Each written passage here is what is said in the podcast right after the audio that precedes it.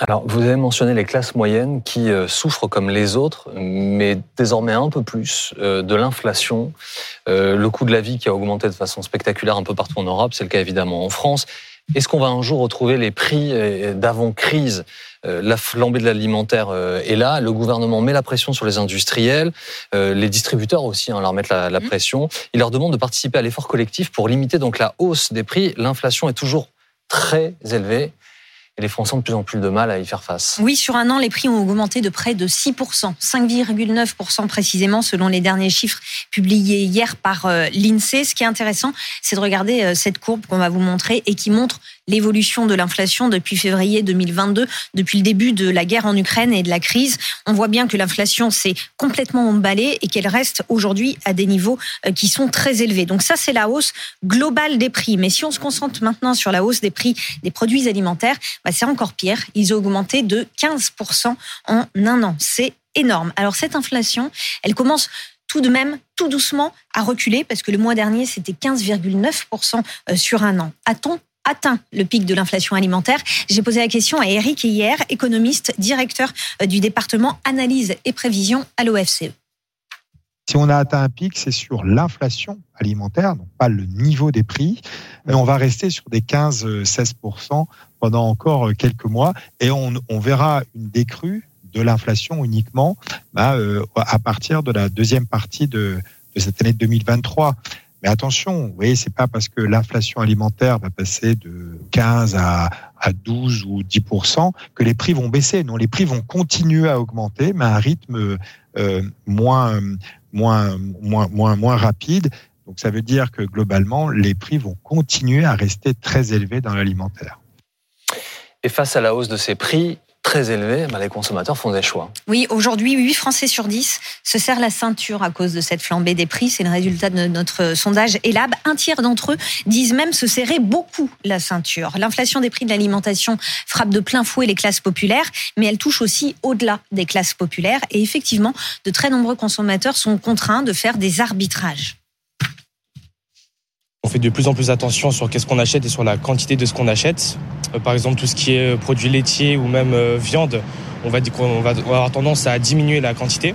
Et on évite les plaisirs même maintenant, c'est vraiment juste le strict nécessaire pour la semaine. Je fais du mieux que je peux, mais franchement, quand je regarde mon ticket de caisse, je dis, eh ben, on fait plus attention, on regarde plus les prix, peut-être acheter aussi des marques plus de discounters par rapport à des grandes marques.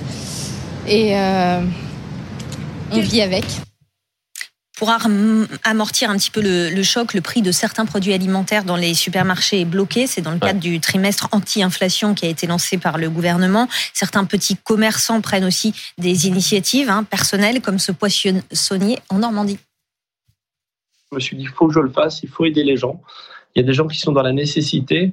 Euh, le poisson, en plus, c'est bon pour la santé, mais je me suis dit encore en plus, il y a des gens qui peuvent même pas s'acheter la nourriture comme ils veulent. Donc là, il faut faire quelque chose. Donc, euh, à mon échelle, euh, j'ai trouvé une solution pour proposer des paniers donc qui coûtent 10 euros et entre 2 kg et 2 kg 5 de poisson frais. Et euh, les gens me téléphonent, j'en fais 35 par semaine puisque j'ai pas la capacité forcément d'en faire plus. On a une base qui est le macro, le merlan, la roussette, et puis après on essaye d'alimenter un petit peu. Ça peut être du carlet, ça peut être plein de choses en fait. Et euh, le tout, c'est d'avoir ces paniers toutes les semaines. Je fais en sorte qu'ils soient là toutes les semaines.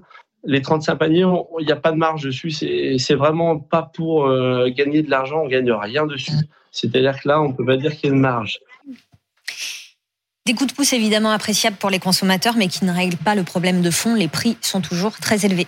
Alors, la question, ce qui me faisait faire un peu cette tête là il y a quelques instants, euh, qu'est-ce qui nous attend dans les prochains mois, Céline? Écoutez Michel-Édouard Leclerc, invité de BFM TV cette semaine, c'était mercredi matin j'insiste, je pense qu'on reviendra jamais au prix d'avant. On reviendra jamais au prix d'avant. Faut pas vendre euh, euh, du rêve. Est-ce que c'est vrai? Écoutez d'abord la réponse de deux commerçants. La première est vice-présidente de la Fédération des marchés de France. Le second est épicier et président de la Fédération des épiciers de France. Selon eux, les prix ne reviendront jamais à leur niveau d'avant-crise. Nous avons atteint des hausses tellement importantes que même si on revient en arrière, et j'espère qu'on reviendra en arrière, euh, on ne reviendra plus jamais au prix qu'on avait avant. Bon, je pense pas. ne serait-ce parce que le SMIC a dû croître de pas loin de 8% en un an, parce que l'ensemble des frais fixes a cru. Euh, le coût de l'énergie, par exemple, en 2021, on était en moyenne, euh, je parle pour moi, à 85 euros du mégawatt. Aujourd'hui, on est à 200 euros du mégawatt. On a fait 2,5 sur la facture d'énergie qui a pris euh, quasiment 2500 euros par mois. Et je vois pas le marché s'écrouler sur l'énergie. Donc, il va falloir de toute manière, pour couvrir les frais fixes, maintenir des niveaux de prix qui sont supérieurs à ceux qui étaient il y a deux ans. Qu'en dit maintenant l'économiste Eric Heyer Est-ce que les prix d'avant, c'est fini? Alors on peut penser qu'effectivement, et ce ne sera pas uniquement pour l'alimentaire, on, les prix vont connaître un phénomène qu'on appelle de marge d'escalier, c'est-à-dire que les niveaux euh, des, prix demain euh, resteront significativement au-dessus du niveau d'avant-crise. Peut-être que la période euh, avant crise sanitaire est une période où les prix étaient beaucoup trop bas dans un grand nombre de, matières premières et qu'on est sorti de cette période low cost où les prix, tous les prix étaient extrêmement bas. Maintenant, on va retrouver des prix qui euh, sont nettement plus élevés et donc il va falloir effectivement que tous les prix, euh, y compris les revenus, bah, progressent de la même manière que les prix des matières premières. Et pourtant, pourtant, les prix des matières premières baissent. Oui, et c'est vrai qu'il y a en magasin des produits qui continuent d'être vendus au prix cher, alors que le coût des matières premières nécessaires pour les élaborer, lui, est en chute libre. Regardez, sur son blog, Olivier Dauvert, spécialiste de la grande distribution, a fait les calculs. Le prix du blé a chuté de 40% sur un an et le prix du tournesol a baissé de 55% sur un an. Alors pourquoi ne voit-on pas l'effet de ces baisses dans les rayons des supermarchés? Alors d'abord, il faut savoir qu'en France, il y a une négociation euh, par an entre les industriels et les distributeurs. Négociation qui commence en décembre, qui se termine début mars. Et la dernière négociation, elle a abouti à une augmentation moyenne de prix. Augmentation de 10% qui tenait compte en fait de la très forte progression des prix des matières premières, des transports, de l'emballage, de l'énergie. Écoutez Gaëtan Mélin, chef du service économie de BFM TV. Il est vrai que maintenant, depuis plusieurs mois, on assiste à un renversement de tendance.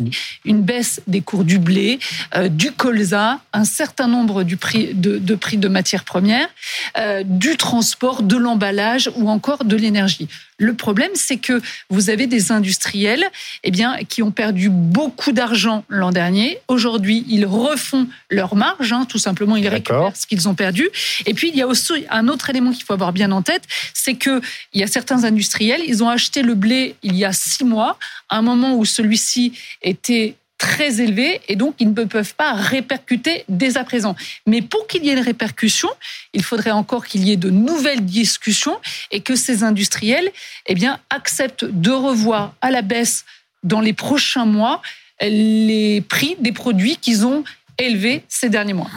Et comment se positionne le gouvernement? Alors, le ministre de l'économie veut prolonger le trimestre anti-inflation mmh. au-delà du 15 juin. Il affirme que ce dispositif, il a permis de faire baisser les prix de 13% ces dernières semaines. En plus des produits alimentaires, il veut y intégrer les fournitures scolaires en vue de la rentrée de septembre. Et puis Bruno Le Maire met euh, avec les distributeurs la pression sur les grands industriels de l'agroalimentaire. Il leur demande en fait de prendre leur part à l'effort collectif pour faire euh, baisser euh, les prix. Écoutez. Nous allons demander un effort à ceux qui font les marges. Aujourd'hui, ce sont les grands industriels de l'agroalimentaire qui font les marges, donc il faut qu'ils participent. Il faut que les négociations commerciales se rouvrent avec les distributeurs et qu'ils baissent les prix de détail au moment où les prix de gros baissent.